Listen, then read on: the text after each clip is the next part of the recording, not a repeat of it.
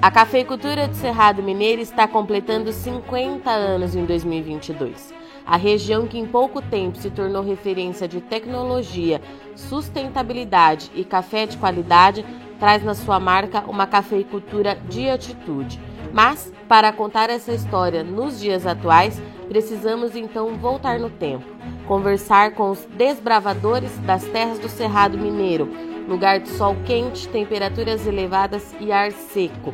Dono de um microclima que faz a diferença na qualidade do café, mas que lá atrás, na década de 70, também foi palco de muita dúvida e com potencial duvidoso de solo para a produção de café arábica. Conversar com quem chegou primeiro e com quem já estava por lá, mas ainda desconhecia a produção de café arábica, é entender por que o Cerrado Mineiro, em pouco tempo, conseguiu uma marca consolidada, qualidade que se destaca e potencial para uma produção que pode chegar a 7 milhões de sacas de café por ano.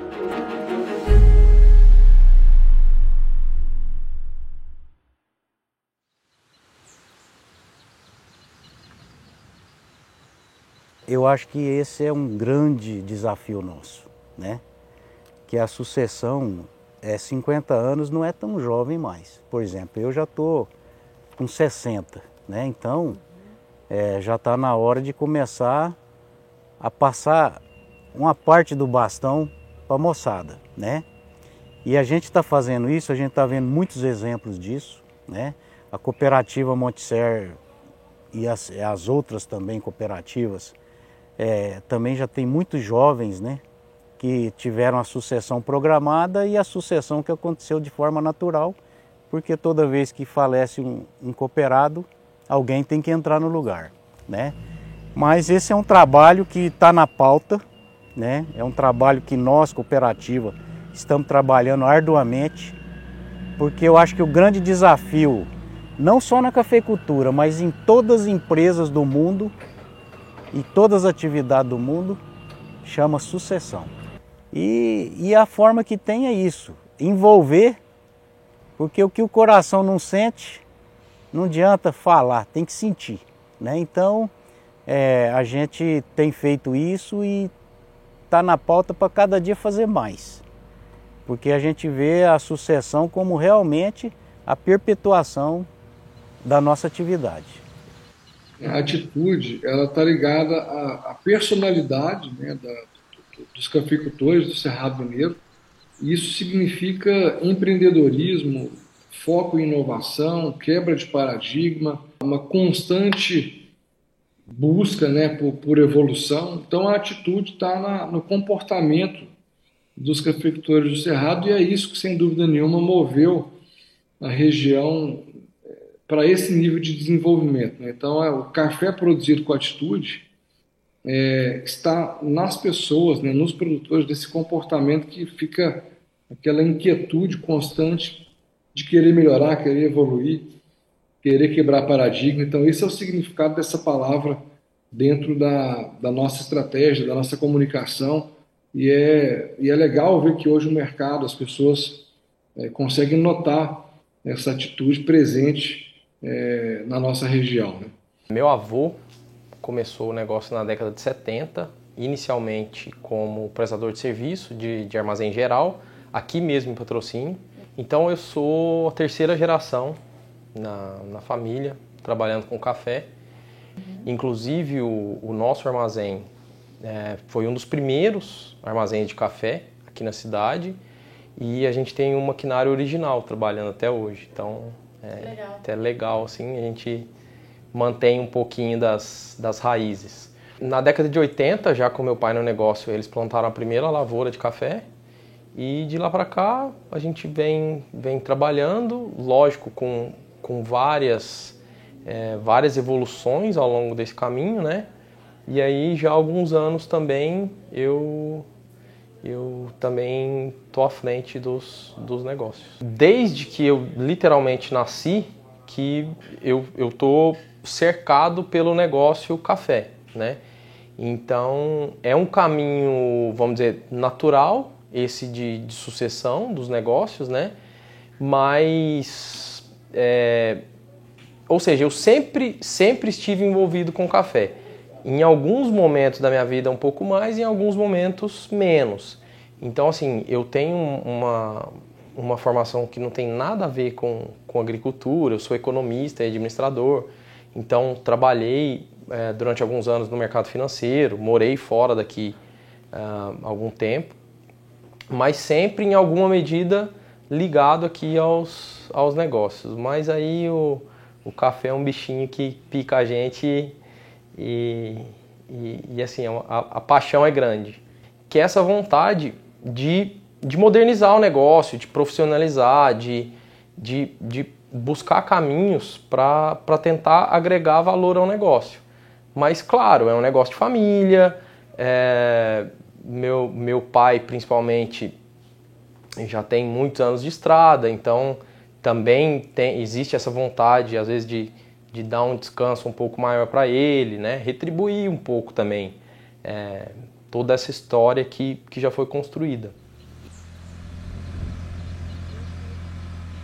Bom, eu sou a terceira geração de café da minha família. É, meu pai começou a plantar os primeiros cafés em 1998 e ele sempre teve o capricho em manejar os cafés com práticas agroecológicas e sustentáveis. Em 2013 ele ganhou o prêmio de sustentabilidade, sendo o único indicado da região. E infelizmente em 2016 ele faleceu e eu tive que assumir essa responsabilidade da fazenda. É, eu eu estava cursando educação física, começando a cursar educação física, era um sonho meu formar, que eu gostava muito de esporte, mas é, através da sucessão eu vi que o tão importante que era é, eu suceder o trabalho do meu pai né, e da minha família no café. Eu trabalhava junto com meu pai, só que era muito superficial, eu não tinha nenhum contato com gestão e, e nada com, com sucessão no início. Eu acho que depois que ele faleceu que eu tive é, que realmente tomar conta e tocar o negócio para frente. Café não é só o que a gente vê de fora, né? que parece ser fácil trabalhar com café, é, mas a gente vê que é uma cultura muito complexa e exige muito conhecimento, muito estudo. É, e a dia a dia está mudando, né? Como muda o mercado e clima, a gente tem que estar tá atento a isso. E a dificuldade foi isso, é aprendizado, né? É saber é, os pontos negativos e positivos que tem dentro da cultura. É, e é isso, e está buscando sempre inovação. É, como a inovação é, ela não tem nada fundamentado, é uma coisa nova, é, implantar nesse sistema e buscar algo novo, é, é isso foi uma dificuldade para mim. Olha, foi muito difícil, né? como eu disse, é, estar atento às novidades do mercado, né? como a gente estava ingressando no, nos cafés especiais, é, como era algo novo para a gente e a gente buscava certo conhecimento e é bem difícil você aderir a um negócio novo, né? É, então isso foi muito difícil para a gente aprender, né? A, a, manejar a lavoura e também a, a, entender todo o processo do café especial, né? Que não vem não é só no pós-colheita, vem, vem da lavoura esse, esse capricho. Eu acho que estava no sangue essa sucessão, porque mesmo depois do meu pai ter falecido e eu não ter nenhuma experiência né, de gestão com ele na fazenda, é, eu logo me encantei pelo, pelo processo de agricultura ecológica, né, um manejo sustentável. Então, como eu não tinha experiência e isso para mim veio à tona, eu acho que isso é, é uma sucessão, está tá na veia, está no sangue. Né? Ele era muito inovador, ele gostava de sempre de estar atento a essas coisas novas, apesar de não ter trabalhado com cafés especiais ainda, mas a, a prática de sustentabilidade é, era o forte dele. É, eu acho que a mensagem que ele deixou é, é isso, estar atento às mudanças né, do mercado e sempre acreditar em algo que seja sustentável, que, que, fa que faça sentido para nós como produtores, como para o consumidor final. A gente foi indicado ao prêmio é, por ter vários anos não ter aplicado nenhum tipo de é, inseticida, pesticidas né, na lavoura, é, sempre controlando com manejos é, orgânicos e biológicos, né, preservando os inimigos naturais e adubação orgânica. A gente fez algumas adaptações, né, é, mas é, ainda a gente tem esse manejo, né? É, até então eu estava fazendo orgânico mineral na fazenda, a gente mesmo manipula. Isso para nós que somos pequenos produtores é uma dificuldade muito grande, mas é muito trabalhoso, mas é gratificante. Desde o início eu sempre me interessei por cafés especiais. O commodity ele não me atraía tanto como os cafés especiais, né? É, a gente encontrar cafés com sabores na xícara, né? Aquilo me atraía muito. E eu acho que foi isso a grande motivação. E eu comecei em 2018 com cafés especiais, é, começando a fazer testes. Então hoje a gente já tem um, é, vários processos bem fundamentados que todo ano a gente replica.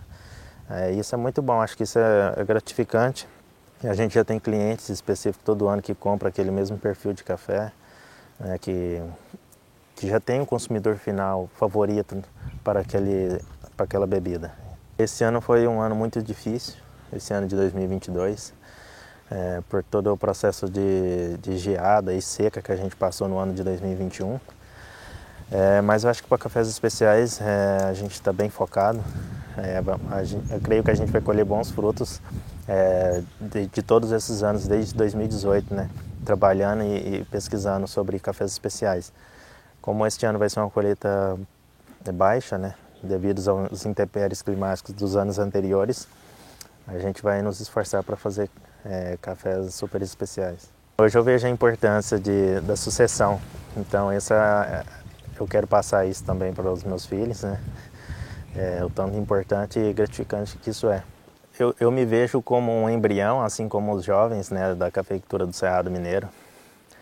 É, às vezes eu paro para pensar que é, como vai ser o futuro do café especial e do café e, e da região também. Eu, eu chego de arrepiar. Eu vejo que vai ser algo que vai transbordar, vai crescer muito e a gente está aqui para contribuir para esse movimento os jovens do Cerrado Mineiro estão com a mentalidade de fazer sucessão dos seus pais, de estar na fazenda. É, todo o pessoal que eu conheço, os jovens da minha idade, é, todos eles estão trabalhando junto com os pais na fazenda. E eu acho que isso é muito importante, eu acho que isso vai agregar muito e para a região a gente vai colher bons frutos no futuro. O meu café de especial, eu acho que ele tem a história é, da nossa família, é, eu acho que o capricho de, de trabalhar com sustentabilidade, né? É, eu falo que o café ele vem com 100 pontos da lavoura.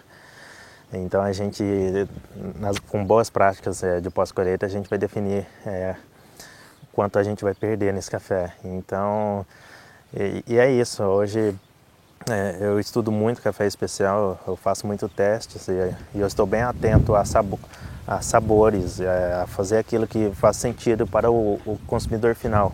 Hoje a gente não faz nenhum tipo de fermentação é, sem pensar o, o, quanto isso vai resultar na xícara, porque afinal o que é, a gente tem que estar atento ao que os clientes querem beber.